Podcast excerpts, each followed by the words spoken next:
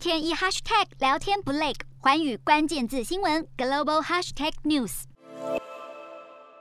国内新增二十一例本土感染，四十三例境外移入，没有死亡个案。美国新增六十五万例。美国药厂莫德纳二十六日宣布，开始对专攻 Omicron 病毒的疫苗进行临床试验。目前第二阶段试验已有一名参与者施打 Omicron 加强剂，并预计招募约六百名十八岁以上成人参与试验。英国破十万例，研究发现超过三分之二感染 Omicron 确诊者报告说，过去都曾确诊或疑似确诊新冠肺炎。当局表示，去年十二月就评估 Omicron 在感染的风险是 Delta 病毒株的五点四倍。Omicron 的高度传染性也导致多国感染人数创新高。法国新增四十二万例，虽然确诊数攀升，但重症隔离患者比前一波少。当局表示，新冠肺炎浪潮将会在这几天达到高峰。从二月二日起将解除防疫限制。德国新增十八万例，世卫组织表示会有百分之六十的德国民众在三月前感染 Omicron，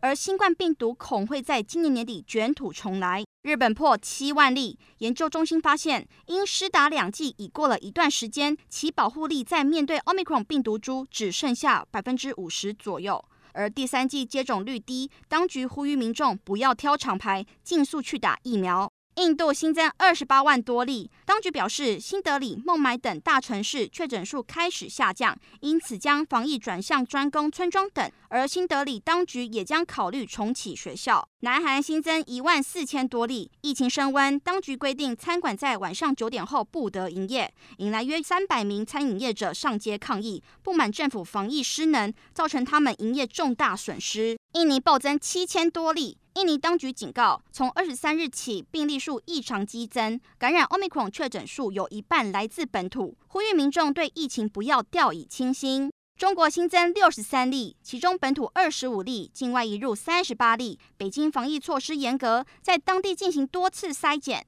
有部分民众认为，过多的筛检浪费资源，既干扰生活，又增加筛检人员的负担。Hello，大家好，我是环宇新闻记者徐丽珊。国际上多的是你我不知道的事，轻松利用碎片化时间吸收最新国际动态，立刻点选你关注的新闻议题关键字，只要一百八十秒，带你关注亚洲，放眼全球。